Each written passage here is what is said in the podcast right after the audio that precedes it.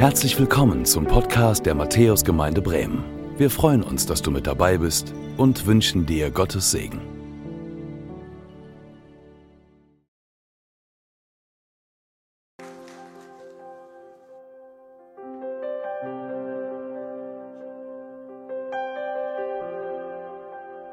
Lieben, nehmt Platz. Sehr schön Kindergottesdienst. Wann warst du im Kindergottesdienst? Das letzte Mal. Denk mal nach. Ihr kennt vielleicht noch die Onkels und Tanten, so hießen die damals. Und äh, ich war in der Gruppe der Spatzen aktiv. Auch schon ein paar Jahre her.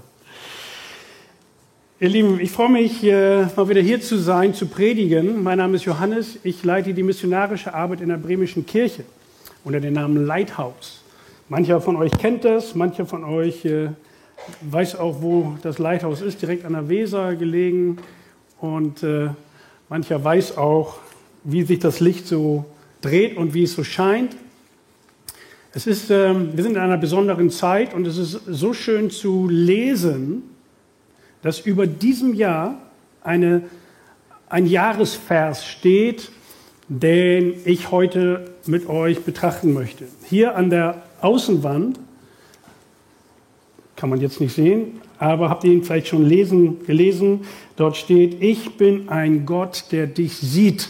Ich bin ein Gott, der dich sieht. Und das ist aus einer Geschichte, aus einer biblischen Geschichte herausgearbeitet. Und äh, wahrscheinlich hast du diese Geschichte auch im Kindergottesdienst gehört, solltest du im Kindergottesdienst gewesen sein. Und ähm, in der Bibel steht dieser Satz ein wenig anders. Da steht der Satz, du bist ein Gott, der mich sieht. Und diesen Satz spricht eine Frau aus, eine ägyptische Sklavin.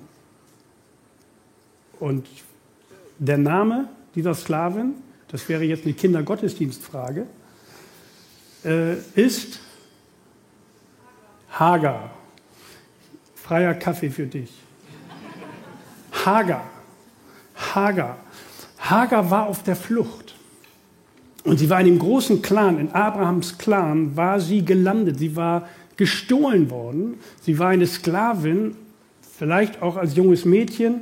Und sie war sozusagen ähm, jetzt an Sarah äh, orientiert, gebunden und sie musste dort arbeiten.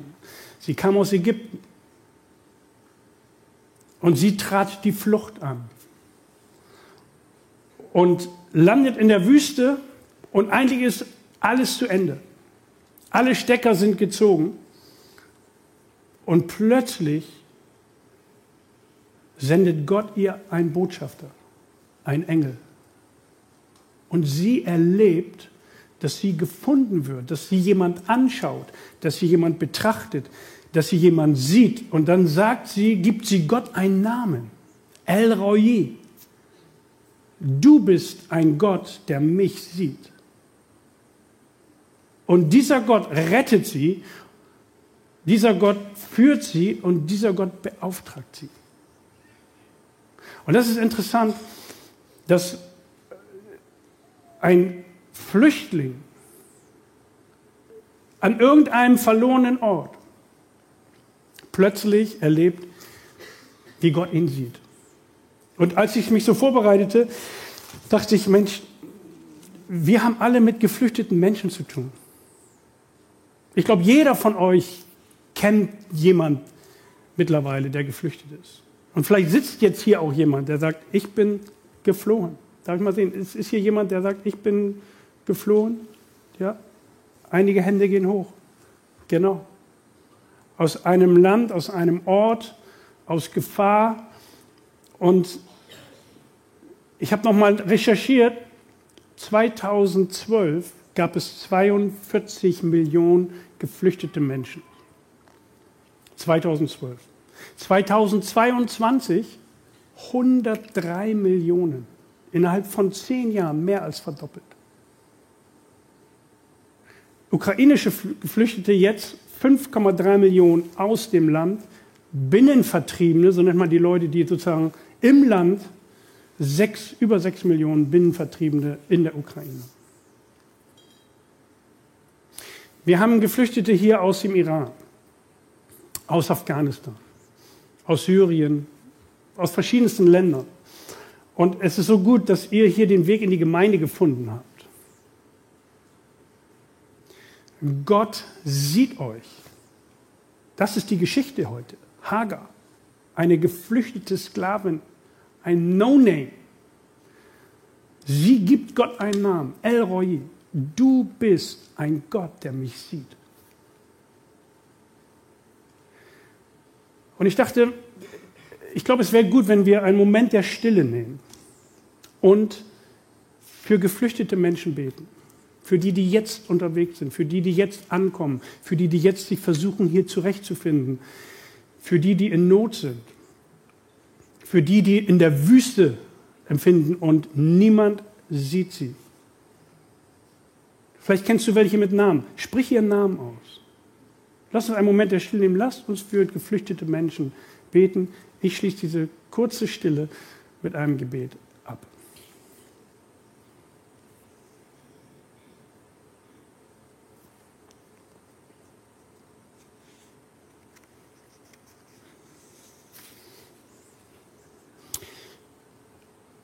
Vater im Himmel, du bist ein Gott, der uns sieht. Wir beten für die vielen Menschen, für die Millionen von Menschen, die unterwegs sind, die auf der Flucht sind. Für die Menschen, die jetzt hier bei uns sind.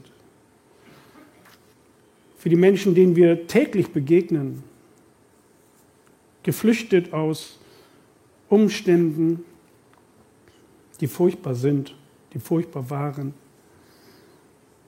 Wir danken dir, dass du sie siehst.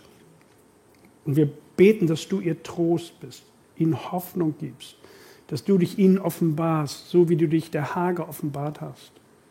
Sende deine Boten, sende deine Engel, lass uns Engel sein, der Hilfe, der Ermutigung, des Trostes, der Unterstützung auf ihrem Lebensweg. Wir bitten dich, denn du bist ein Gott, der sie sieht. Amen.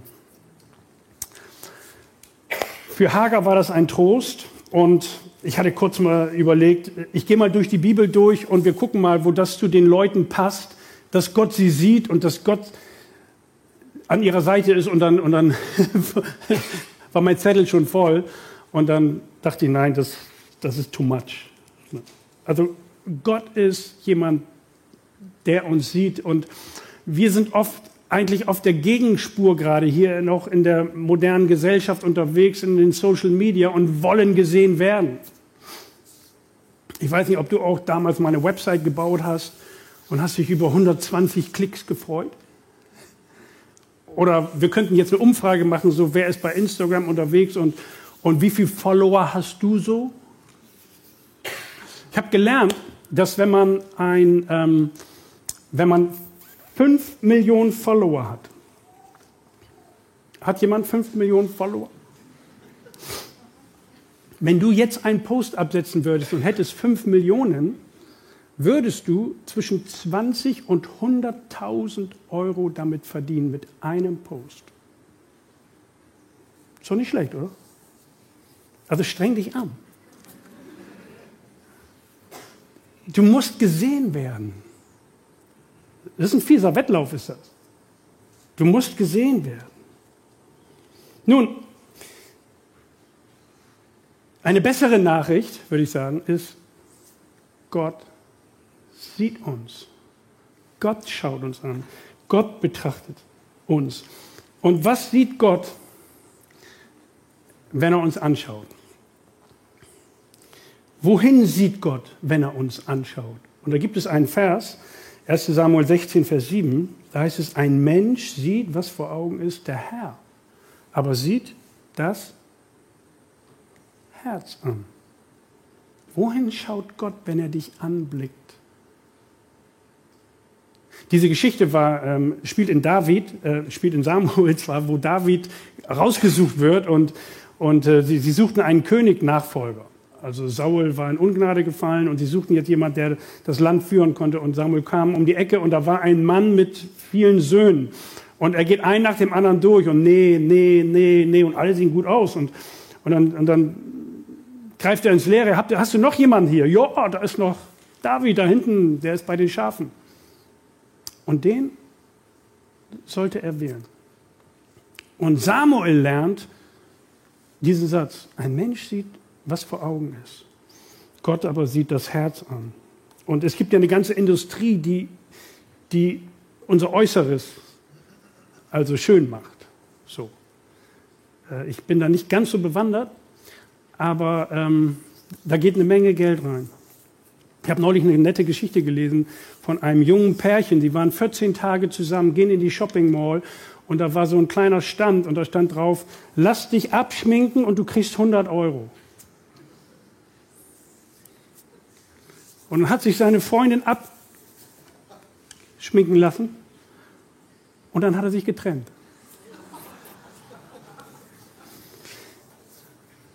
Der Mensch sieht, was vor Augen ist. Gott aber sieht das Herz an. Wir schauen auf das Äußere, aber Gott guckt tiefer. Gott guckt tiefer. Was sieht er, wenn er tiefer guckt?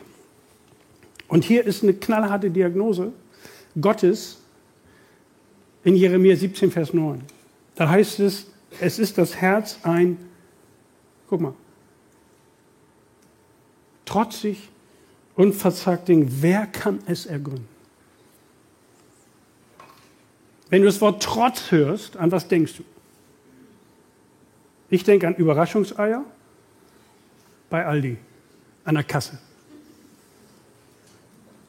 Hast du das mal erlebt? So, wenn sich so ein drei-, vierjähriger, oh ja, ich höre es, trotzig, also trotz. Also kennst du das, wenn du, also bist du ein trotziger Typ? Kennst du das? Kannst du trotzig sein? Jetzt musst du mal deinen Partner oder deine Partnerin angucken, aber wie das ist, trotzig zu sein. Da ist ja also, da geht sofort, äh, wenn unser Ego, unser Stolz angekratzt ist, dann bin ich trotzig. Und dann gibt es ja die Schlucker und die Spucker. Kennt ihr ja, ne? Also entweder sagst du gar nichts mehr, und das hältst du drei Jahre durch, oder du, du kotzt dich aus im Strahl und schüttest dein Gegenüber mit irgendwas zu. Und natürlich haben immer die anderen Schuld. Also wenn man trotzig ist, hat, ist klar. Also warum stehen da auch die Überraschungseier? Ist klar. Und das andere ist verzagt. Unser Herz ist verzagt. Kennst du das? Das ist so Decke über dem Kopf. So Vogelstrauß. Verzagt, Angst, hoffnungslos, orientierungslos. So sind wir Menschen. Versteht ihr? Beide Seiten. Das ist interessant. Beide Seiten. Wer kann es ergründen? Das ist jede Frage. Wer kommt damit klar? Wer kann eine Lösung anbieten? Wer kann es heilen? Weißt du, und das Schöne ist, Gott schaut nicht weg. Kennst du das, wenn man, wenn der oder die den Raum betritt und denkt, ach du Schande, oder den Bus oder die Straßenbahn und denkt, oh. weißt du, und du, du, du, du, hebst einfach die Zeitung höher, hätte ich was gesagt, jetzt muss man ja auf dem Bildschirm vom Handy ist ja gar nicht so, ist schon schwer sich zu verstecken. Du musst intensiv nach unten gucken. Ne? Wir schauen weg. Wir wollen dann diese Person nicht sehen. Aber Gott ist ein Gott, der mich sieht. Gott kommt mit deinem Trotz und mit deiner Verzagtheit klar. Wir drücken mal die Pausentaste. Schau dir mal den Satz an und sag mir, in welcher Geschichte das läuft. Haben wir den Satz? Noah? Gut, das war jetzt kein Tipp Altes Testament, sondern Neues Testament. In welcher Geschichte läuft dieser Satz? Ja, ganz genau. Als er aber noch weit entfernt war, sah ihn sein Vater. Guck mal, das ist die Geschichte vom verlorenen Sohn oder man könnte auch sagen vom barmherzigen Vater. Der Sohn ist weg, weit weg. Und der Vater ich sag mal so, lehnt Tag für Tag am Gartenzaun und schaut und schaut und schaut und wartet und er schaut. und seine Augen suchen den Horizont ab. Warum? Warum macht Gott das? Weil er hofft, dass er wiederkommt. Das ist nicht interessant, wie viel Hoffnung Gott in dich reinsetzt. Gott hofft, dass du zu ihm nach Hause kommst. Gott hofft, dass du wiederkommst. Und er schaut, er ist bereit, er erwartet dich. Und dann heißt es ja, als er noch weit weg war. Und was macht dann der Vater, als er ihn sah? Was macht er? Er läuft. Und damals war Laufen nicht Mode. Also lange Gewänder und das war unwürdig, dass jemand lief. Das sah auch richtig schlecht aus. Aber der Vater läuft dem Sohn entgegen. Der Sohn kommt sich kaum, zeigt sich zu entschuldigen, nimmt ihn in den Arm. Er hat ihn gesehen. Er sieht ihn. Und ihm ist egal, wie er aussieht. Und das ist interessant. Gottes liebevoller Blick macht uns sehenswert. Wenn du meinst, du siehst scheiße aus, ist egal. Stimmt nicht. Gottes liebevoller Blick macht dich sehenswert. Du bist wertvoll, bedeutet das. El Roy, er ist der, der dich anschaut. Du bist wertvoll. Er schaut dich an. Trotz Verzagtheit, trotz Trotz. Er liebt dich. Und wisst ihr was? Das kriegen wir nicht gewechselt. Das verstehe ich nicht. Warum soll Gott einen Kotzbrocken wie mich lieben?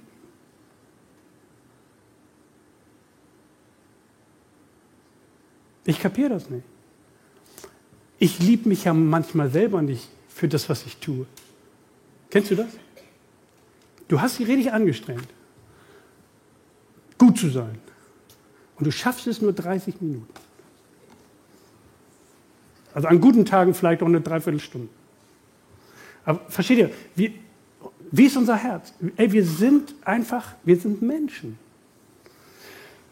Und was hilft uns da? Was verändert unser Herz? Und da kommt ein toller Vers ähm, in Hebräer 13, Vers 9. Und da geht es jetzt nicht, wir müssen nicht rumschrauben und müssen noch mehr wissen oder noch mehr Geld verdienen oder noch schöner sein oder noch mehr Klicks oder wie auch immer oder irgendwelche Lehrmeinungen oder wie auch immer, sondern worauf kommt es an? Es kommt darauf an, innerlich stark zu werden. Ich hätte jetzt gesagt, innerlich schön zu werden. Und das kann die Erfahrung der Gnade Gottes in euch bewirken, schreibt der Hebräerschreiber. Und das ist schon viele tausend Jahre her. Und er sagt, den, er sagt das den Christen, er sagt, hey, nicht das Äußere, das Innere ist das Entscheidende. Stark zu werden durch Gottes Gnade. Gott sieht uns an und will uns innerlich stark machen. Denn Gnade bedeutet, das haben wir in den letzten Sonntagen gehört, Gott wendet sich uns zu. Der Ort der Gnade, der Weg der Gnade. Und jetzt tanken wir die Gnade in uns herein. Wir tanken die Gnade in uns hinein. Und da frage ich dich, bist du sehenswert? Super. Ist es nicht herrlich? Ich wette, sie hat nicht in den Spiegel geguckt heute Morgen. Aber weiß, sehenswert, das sind die Kinder. Hast du heute Morgen in den Spiegel geguckt? Eine der schlimmsten äh, Situation ist immer beim Friseur, wenn ich diesen Rückspiegel kriege. Ganz ehrlich, also für Männer ist das ein Schock. Okay, das ist jetzt aus dem Nähkästchen geplaudert. Ne? Bist du sehenswert? Wisst ihr, wir wollen gut aussehen. Und wisst ihr, was wir sind? Wir sind vom Leben Gezeichnete. Wir sind vom Leben Gezeichnete. Guck mal, eben im, im Zehner sehe ich eine ganze Reihe von Menschen sitzen, deren Partner nicht mehr da sind, verstorben sind. Und jemand sagte zu mir, mein Partner ist verstorben, ich fühle mich, als wäre mein, mein Arm amputiert. Verlust zu erleiden Wir haben eben über geflüchtete Menschen gesprochen. Wahnsinn. Was sind das für Schmerzen? Was sind das für Wunden, die geschlagen werden? Die sieht kein Mensch so, aber du weißt genau, ich blute aus verschiedenen Wunden. Deine Niederlagen. Vielleicht hast du eine Suchtvergangenheit. Und du denkst nur, ey, gut, dass das hier keiner weiß. Vielleicht hast du etwas, was dir so peinlich ist, das ist so dreckig, du willst es gar nicht, dass das jemand weiß und du, und du, und du trägst das als Verletzung mit dir mit. Und du sagst, hoffentlich spricht mich keiner an. Hoffentlich halte ich die Spur. Hoffentlich merkt es keiner. Und dann wollen wir dir hier zusprechen, Gottes Gnade heilt diese Verletzung, heilt diese Wunden. Und weißt du, was, was verheilte Wunden geben? Narben. Es gibt Narben. Und ich schaue in die Gesichter von Menschen mit vielen Narben. Auch ich habe Narben. Ich bin jetzt 36 Jahre im hauptamtlichen Dienst unterwegs. So.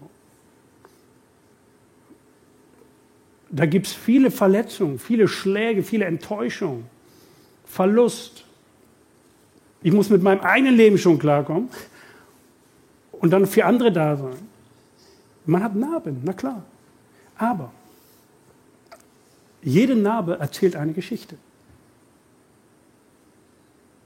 Von der Treue und der Gnade Gottes. Überleg mal in deinem Leben.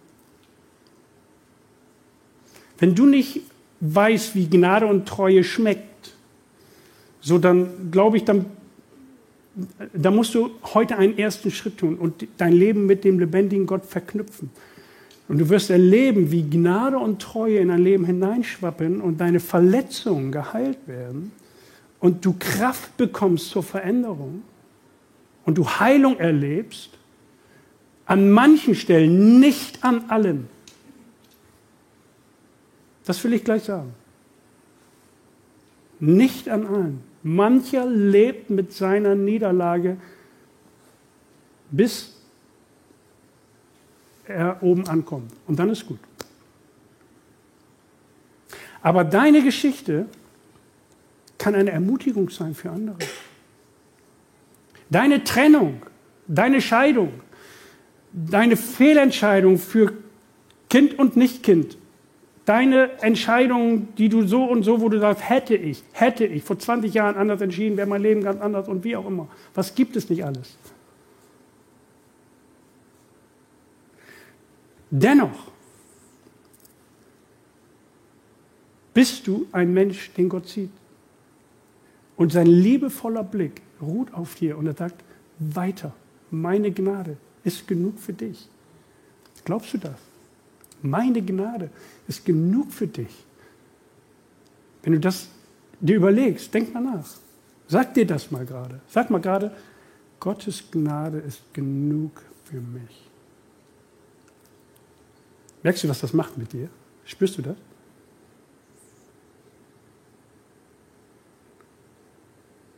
Gnade tanken wir auf. Das ist ja eine Tankstelle. Hier ist eine Tankstelle. Und wenn man schon richtig alt ist, hast du eine Menge zu erzählen. Meine Eltern sind jetzt 90 Jahre alt geworden.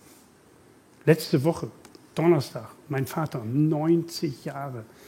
Der hat hier fast 40 Jahre als Pastor die Gemeinde hier mitgestartet. Das ist ein alter Kämpfer, voller Narben. Voller Narben. Meine Mutter, auch 90 Jahre im Dezember. Eine Kämpferin. Meine Mutter ist eine Prophetin. Die kann in einem Halbsatz dir dein Leben erklären. Wahnsinn. 90 Jahre. Weißt du, wie ihr Start war hier? Ihr Start war in Gröpeling, haben wir gewohnt, sie gewohnt. Ihr erstes Kind, Katrin, 59 geboren, starb 1960 am 16. November 1960. Das war der Start in Familie. Erste Kind verstorben.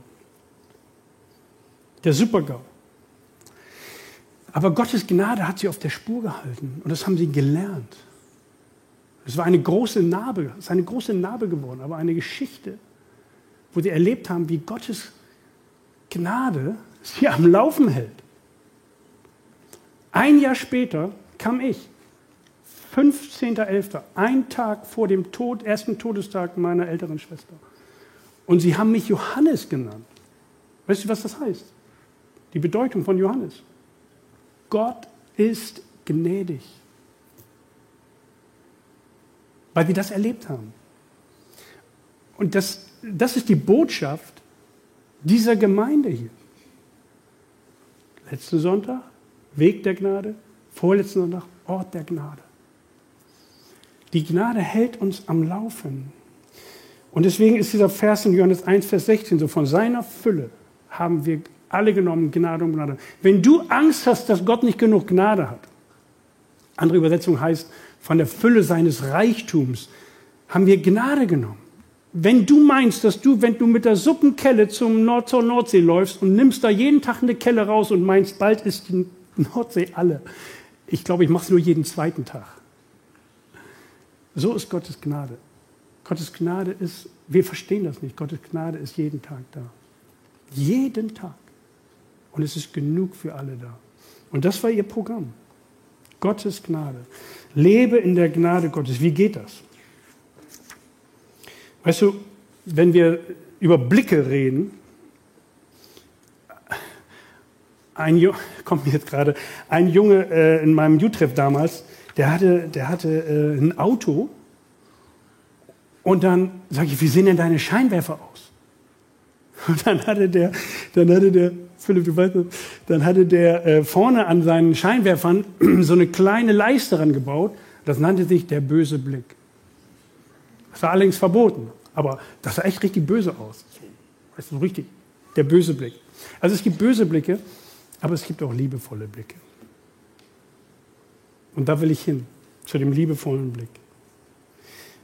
Und zwar, weißt du,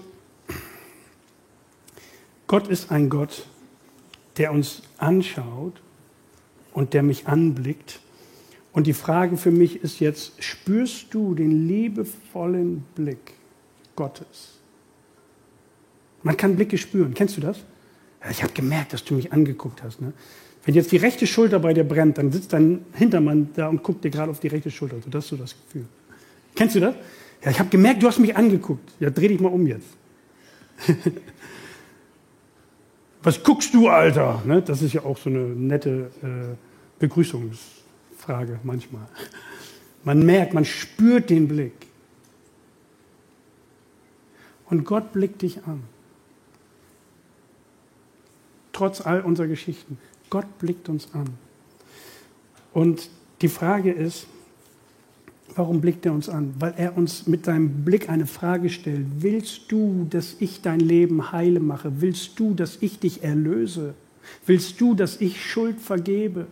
Willst du, dass ich Gnade in dein Leben hineinfließen lasse? Willst du, dass ich Treue in dein Leben hineinfließen lasse? Willst du das? Das ist der Blick. Das ist der Sehnsuchtsblick Gottes.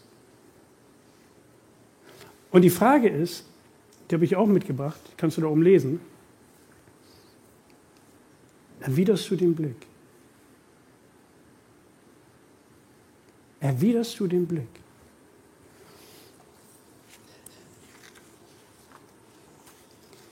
Und das ist, das ist die Frage, die jetzt mich hier schon am Ende sein lässt, meiner Predigt. Wo erwidern wir den Blick Gottes? Und da kommen wir hier, kommen wir hier hin.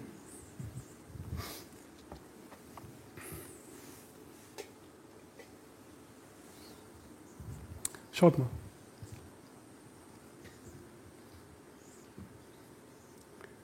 Jesu Blut, sein Körper.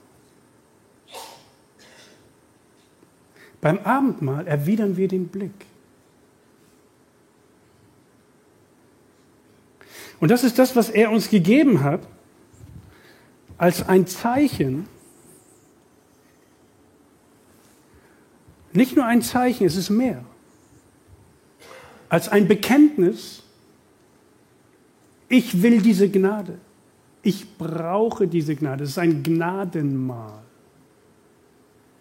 Weil uns dieses Gnadenmahl erinnert an das, was er für uns getan hat. Er ist am Kreuz für uns gestorben. Er hat gesühnt. Er hat bezahlt.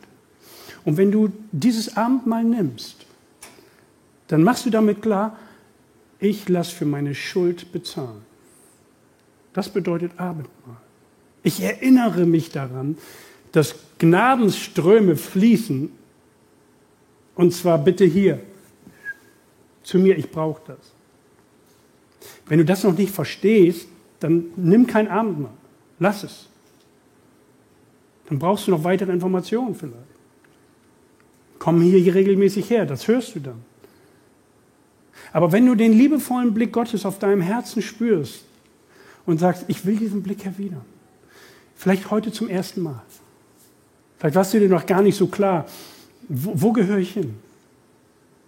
Will ich diese Gnade haben? Will ich diesen Jesus so nah an mich herankommen lassen? Will ich ihn bezahlen lassen? Vielleicht wird er jetzt plötzlich klar. Dann ist es heute dein Tag dann kannst du gleich an die Tische gehen und das Abendmahl nehmen in dieser Haltung. Ja, ich will das. Ich will mit diesem Jesus leben.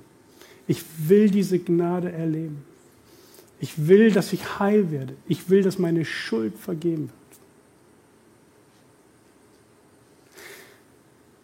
Abendmahl ist auch eine Sendung. Wenn wir das genommen haben gleich, dann können wir unsere Geschichte erzählen. Du kannst deine Geschichte erzählen. Du kannst von deinen Narben erzählen und wie Gottes Treue dich durchgetragen hat und wie du durch Gnade wieder Hoffnung bekommen hast. Vielleicht hast du heftigsten Verlust erlebt. Vielleicht blutet diese Wunde noch. Aber dennoch, dennoch kannst du aus der Kraft Gottes leben, aus der Kraft Jesu leben, aus der Kraft des Heiligen Geistes leben. Und das bedeutet Abendmahl. Abendmahl ist ein Kraftmahl, weil es mir den Fokus wiedergibt. Turn your eyes upon Jesus. Das ist ein alter Song. Herrlich. Turn your eyes upon Jesus. Das heißt, da hinzuschauen. Und wenn du 90 Jahre alt wirst, der Herr möge schenken, die Bibel sagt 70 bis 80, alles was drüber ist, ist Bonus dann wirst du erleben, wie dein Körper zerfällt, wie du schwach wirst, äußerlich, aber innerlich stark. Und das wünsche ich dir, das wünsche ich uns, dass wir das als Gemeinde leben. Und wisst ihr, was dann passiert? Dann wird diese Gnade ausströmen wie ein lebendiges Wasser hin auf deine Arbeitsstelle, hin in deine Nachbarschaft, hin in diese Straßen hier, in denen wir hier als Gemeinde verortet sind. Und es wird Menschen hierher bringen, weil der Durst nach Gnade ist immens.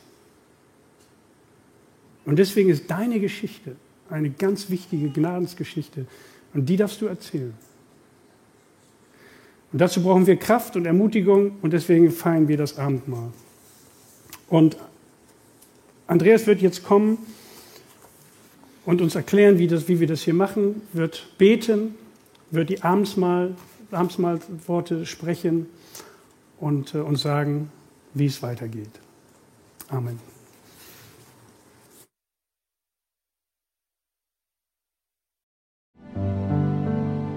Danke fürs Zuhören. Wir hoffen, dass du heute inspiriert und ermutigt wurdest durch Gottes lebendiges Wort. Unser Gebet ist, dass es viel Frucht bringt. Weitere Infos findest du unter www.matthäus.net.